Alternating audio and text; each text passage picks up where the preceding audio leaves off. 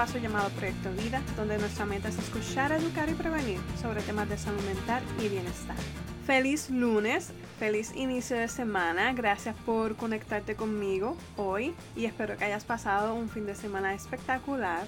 Y primero que nada, quiero recordarles que este próximo 24 de agosto de 1 a 3 de la tarde. Tendremos nuestro primer taller donde estaremos hablando sobre aceptación y amor propio.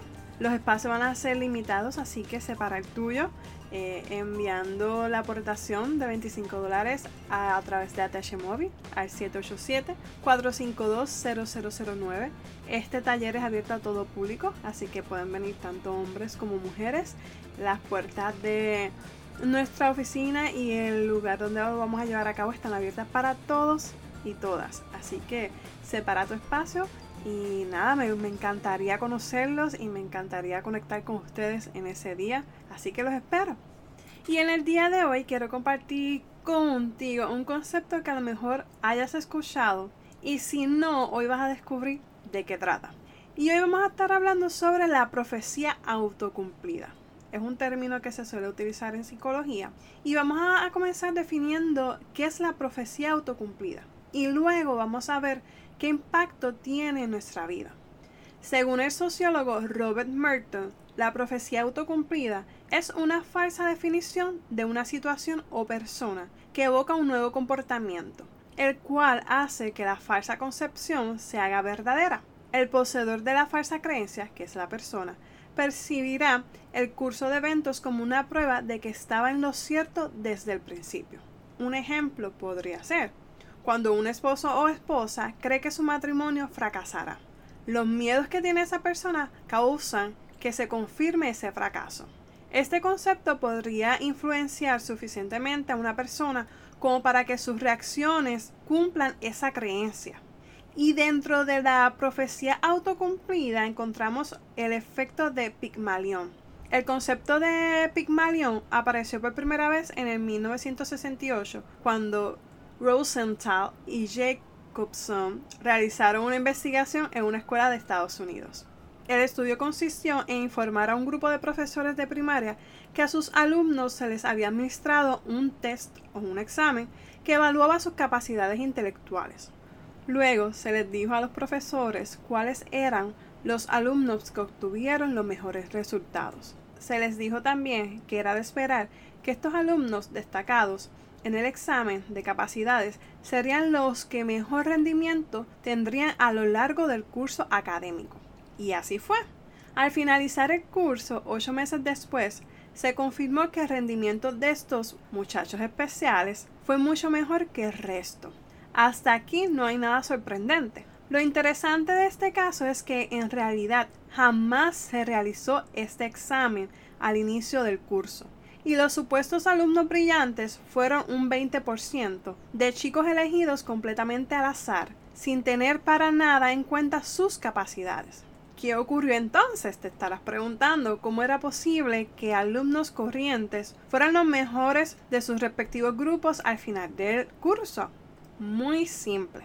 A partir de las observaciones en todo el proceso de Rose Central y Jacobson, se constató que los maestros se crearon una alta expectativa de esos alumnos que actuaron a favor del cumplimiento de tal expectativa.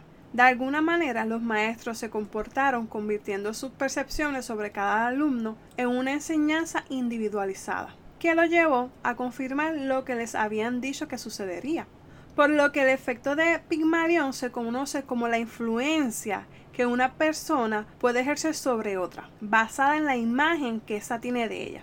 Sus creencias podrán influir en el rendimiento del otro.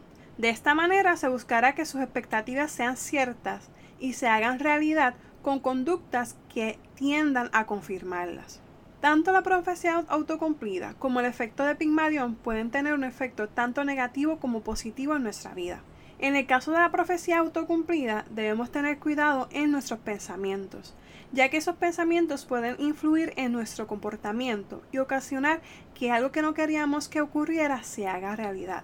Mientras que el efecto de Pigmalión puede tener repercusión si lo aplicamos de forma incorrecta. un ejemplo sería en la forma en que le hablas a tus hijos o a tus padres o cómo la sociedad encasilla a las personas.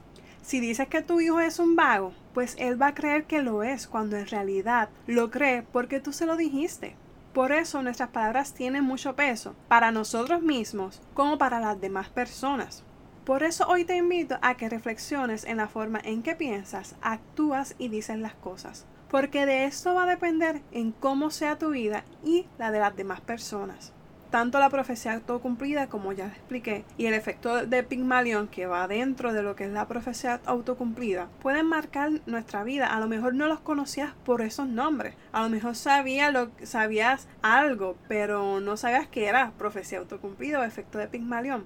Pero como ya sabes lo que significa cada uno de ellos, reflexiona y ve si lo estás aplicando a tu vida de forma negativa y si lo estás haciendo, pues debes hacer un pequeño cambio.